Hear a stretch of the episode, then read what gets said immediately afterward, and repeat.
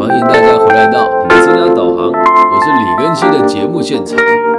今天要带大家继续阅读阿德勒博士的《阿德勒谈人性》的这本书。那我们目前呢进行到 EP 第五十一集，今天要跟大家说明的叫做什么是社会意识，取材于阿德勒博士的《阿德勒谈人性》，在台湾由远流出版社林小芳老师翻译的这一本书里面。的第两百零五页，第二谈的第二小章节，社会意识对于人格成长的重要性。那我们废话不多说，就开始今天的节目内容吧。除了一个人呐，除了追求个人权利哦，社会意识对于个性的形成也相当重要。那什么叫个人权利呢？就是希望自己对别人有这个影响力嘛。那社会意识呢，就是一个人对于社会的投入的程度啊。社会意识和追求权利都在儿童心理倾向形成的初期就表现出来。所以说，一个这里面就要再讲到一个词，叫做优越目标。每个人的优越目标都是希望自己可以被别人看见，同时可以对别人有影响力。这恰巧就是社会意识和追求权利的缩影哦。那其中哦，不管你年纪多大多小，我们都是以渴望人际互动、渴望他人关怀的倾向最为明显。我知道很多人都会认为说，诶，我没有啊，我不需要别人陪伴我，诶，我没有啊，我一个人可以过得很棒啊。但你会发现一件事情哦，只要你是人，就会希望你跟别人互动。那如果你心里面没有这个想法的话，本质上你就很难延续你的生命哦。所以，身为一个身为一个人，和人家互动跟被人家关怀，都是我们最深层的需求。那通过我们前面几个章节的讨论呢，我们已经知道社会意识的养成需要哪一些条件了嘛？那现在我们只做一些重点回顾。来，我们先来复习第一个名词，叫做自卑感。那接下来要跟大家讲，自卑感延伸出来的代偿心理是什么呢？就是追求权利。那这两个因素会影响社会意识的形成，人类很容易受到各种形式上的自卑情节所困扰。那这边再解释一下什么叫自卑感跟自卑情节哦，因为也不是每一个人都会这个在每一集里面都跟着我们一起成长的哦。我们来解释一下什么是自卑感。自卑感呢，简单的说就是当我有一个想做的事情，我做不到。我觉得自己应该要做得更好，然后产生了一种烦恼，这个就叫做自卑感。那至于什么叫自卑情节呢？自卑情节就是我想要把它做好，可是我却没有能力把它做好，因此觉得很辛苦，然后不停的否定自己，就叫做自卑情节。所以自卑感是健康的，每个人都在追求自己的进步。而如果你有追求自己的进步的话，就会很清楚的知道，都是源自于认为自己不够好，这个就叫做自卑感。继续往下看哦，心灵的成长与自卑感的形成其实是同步的，因为人们的内心不安而寻求各种管道来弥补缺陷，我们都希望可以找到安全感、归属感，最后过上幸福、快乐、平安的生活。那我们就会知道，我们在追求这个过程当中，只要追求求之而不得，就会产生所谓的自卑感。那这是很健康的。那接下来自卑情节再跟大家进一步说明了，如果自己求之而不得，而感觉到而感觉到自己被否定了，或者想要放弃自己的生命，这个就是非常不必要的自卑情节。所以书里面这边提醒我们，如果我们发现孩子有自卑感，在教养他，就必须得注意下面这几个原则，归纳如下。啊，首先第一步，不管你年纪多大都是一样哦。首先第一步，不要让孩子太早看到人生的黑暗面，不要让他们太早体验到生命的痛苦，要努力帮孩子发现生命快乐的一面。那回归到每一个有自卑感的朋友身上也是一样，不要往负面的角度去想，要尽可能引导自己跟引导别人看到生命快乐的一面。我知道很困难，但是如果你愿意这么尝试的话，事情会变得很简单。那我这边举一个我在这几天到彰化的一个我们说毒瘾的戒治中心，帮这群朋友上课的这个大概的内容哦，呃，有一个。有一个这个阿姨，她说她很想要跟她的孩子生活在一起，可是偏偏她的孩子呢就不喜欢她。那她在讲这个过程的时候就觉得很辛苦啊，很难过啊，说她为了孩子牺牲一切啊。但经过我们引导之后，我觉得我们就引导她往正面一一方看，就是孩子已经不需要你了，他已经长大了。那你的经济能力也还不错的话，都还有多余的金钱来。购买这些别人购买不到的这个所谓的毒品跟药引哦，那是不是可以往好好的一面想？是你已经不用再照顾孩子了，而且现在的你可以尝试各种错误，就连你尝试毒品，这也是一个体验生命快感的一面。那你之前使用它的目的可能是为了逃避孩子不陪伴你，那现在既然我们看懂事情的原委，我们就可以用更健康的角度来看待这一件事情。所以这就是带大家以快乐的一面来看待人生哦，就可以让我们对于自卑感有更好的练习跟应对的能力。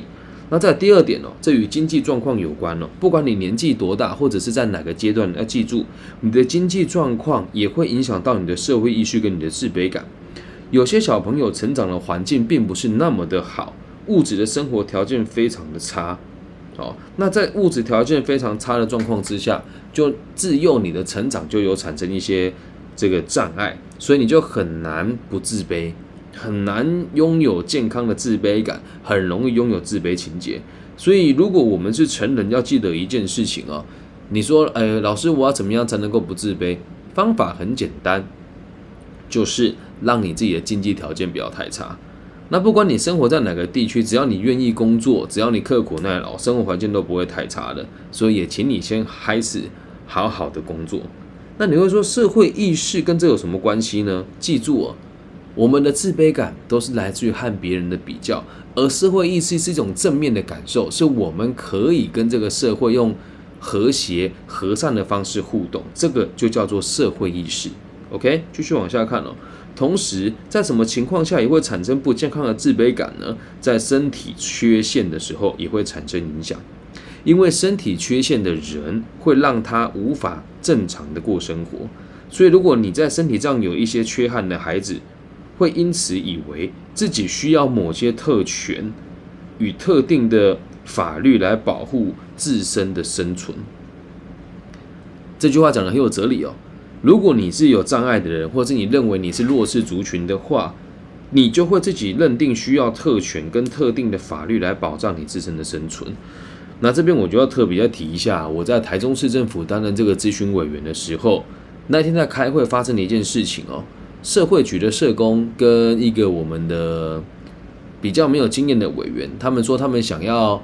帮街友找到工作的机会。那现在在台湾的这个政策已经有帮这个街友有优存的账户啊，还有提供他们租屋津贴啊。那这个部分就是他只要定义为自己是街友，然后在这官方单位认同他是的话，他就有特权了，而且还会有机会来补助他。那假设这一种人越来越多，那正常工作的人是傻子吗？啊？那在这边你会说这一群人为什么会去当游民呢？如果你是为了政府的补助的话，不就很符合这边讲的？我以有缺陷为由来希望别人给我特权。最有趣的事情是在现今的台湾社会里面，毕竟经济状况不差，有很多这样子的人鼓励我们去帮助弱势。但某种程度上来说，从我的角度出发，跟从阿德勒角度出发，那都是一种伪善。因为表达了自己的弱势之后，取得特殊的权利，也是一种工具型的行为。那我们就可以很直接的判定哦，这一群游民取得补助跟这个社会辅助的游民，他们就是比较缺乏社会意识的。那至于那一群认为这个四肢健全的游民应该被保护，跟应该花我们的纳税钱养他们这一群人，就是所谓的。错误的优越情节在于社会意识，他们需要透过帮助这些弱势的人来巩固自己在这个社会上的地位跟价值感。更甚而是，有些人是靠解决这些问题生存下去的。所以，那当然当要鼓励这些人去来来申请这些补助跟庇护啊啊！所以从这一集也让大家知道，社会意识并不是说你对这个社会很付出，有很多公益的这个。行为就叫高度的社会意识。很多时候，我们有这个这个做善事的行为，也都是为了肯定自己的价值而已。那不代表社会意识啊。我们继续往下看了。即便我们上述这些原则都掌握到了，给孩子好的物质生活，然后给他健全的这个身体，然后并且呃让他体验到生命中快乐的一面，我们也没有办法担保孩子在生活的未来不会遇到障碍，而他们的社会意识还是很有可能被扭曲。所以回到我们自己身上，即使我们把经济状况过得很好了，然后身体状况也是健全的，不代表我们就可以百分之百的有健康的社会意识，还是很有可能被扭曲的。哦所以在我们衡量一个人的思想跟行为的时候，一定是建立在社会意识的基础之上。嗯，听起来好像有点跳痛，我做个解释哦。简单的说，就是一个人的思想和行为一定是和别人有关的，而和别人有关最好的连接方式就是有健康的社会意识。我们必须得坚守这个观点，因为社会上的每一个成员都是生命的共同体，这就是个体心理学的一个概念哦。我是一个个体，你也是一个个体，在收听这个节目的大家也是一个个体。那在收听这个节目的你的旁边的朋友和你也是一个个体。我们要知道自己对人群是有责任的，我们都是社会的一份子，必须得根据团体的运作原则过生活。也就是说，我们需要透过某种既定的准则，才能判断一个人、一个人的社会意识强弱与否，是我们用来衡量一个人有多少价值的唯一指标。而且，放诸海内外，四海皆一样，都是以此为原则的。我们要衡量一个人有多少价值，就是要看他的社会意识有多强。那其实我我自己最近一直在检讨一个一件事情哦。接下来我会用《论语》的方式来带大家讨论个体心理学跟管理学。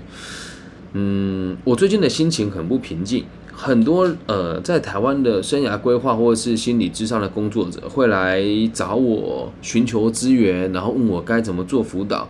我会一五一十的告诉大家。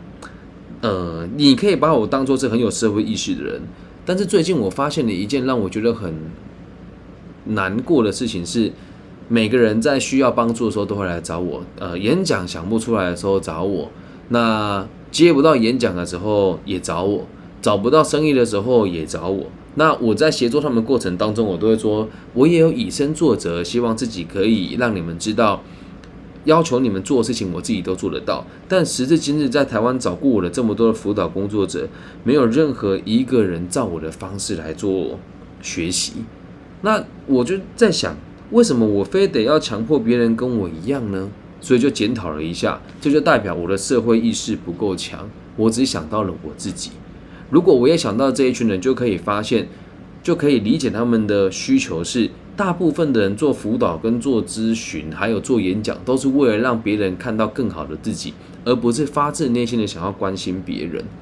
那如果能够理解他们这样子的需求，我的社会意识不就是有所提升了吗？我能够站在他们的角度想事情，然后有耐心的告诉自己，给他们的每一个支持、每一个分享，都是为了能够让他们接受这个事实，希望提升他们的社会意识。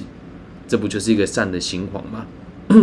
循环，好，但我们继续往下看哦。呃，我们对社会的其他人是有责任的，我们不能逃避这一点。内心的社会意识会不断提醒我们这个事实。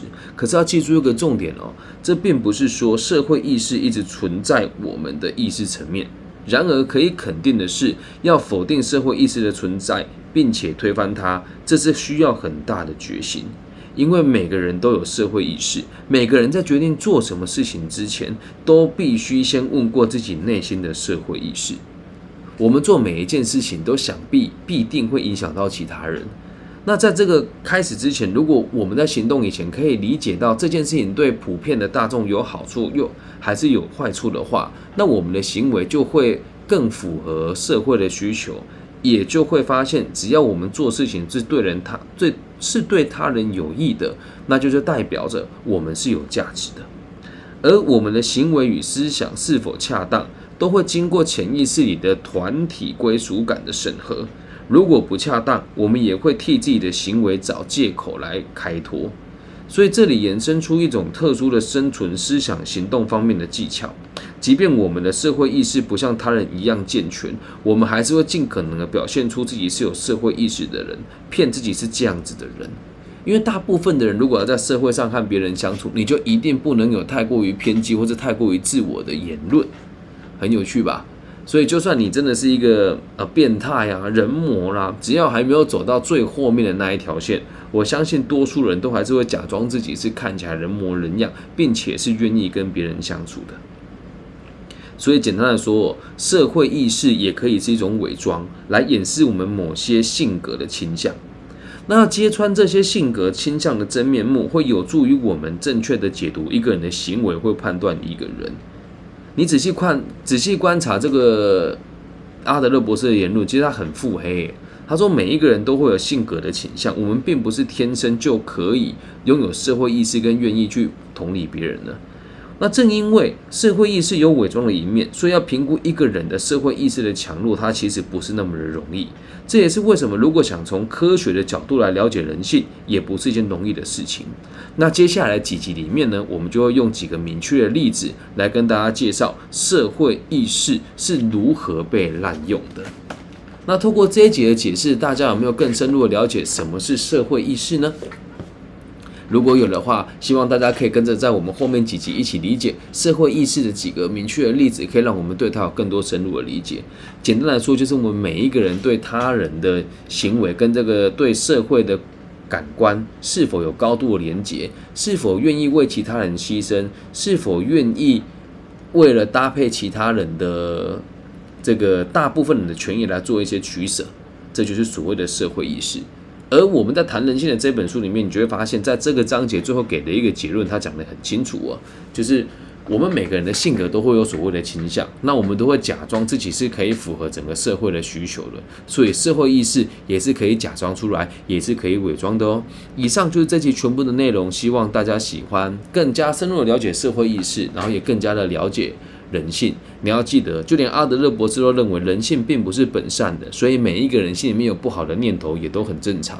试着建立正确的社会意识，然后理解到对社会有多少价值，对他人有多少兴趣，也就代表着你在这个社会上有多重要。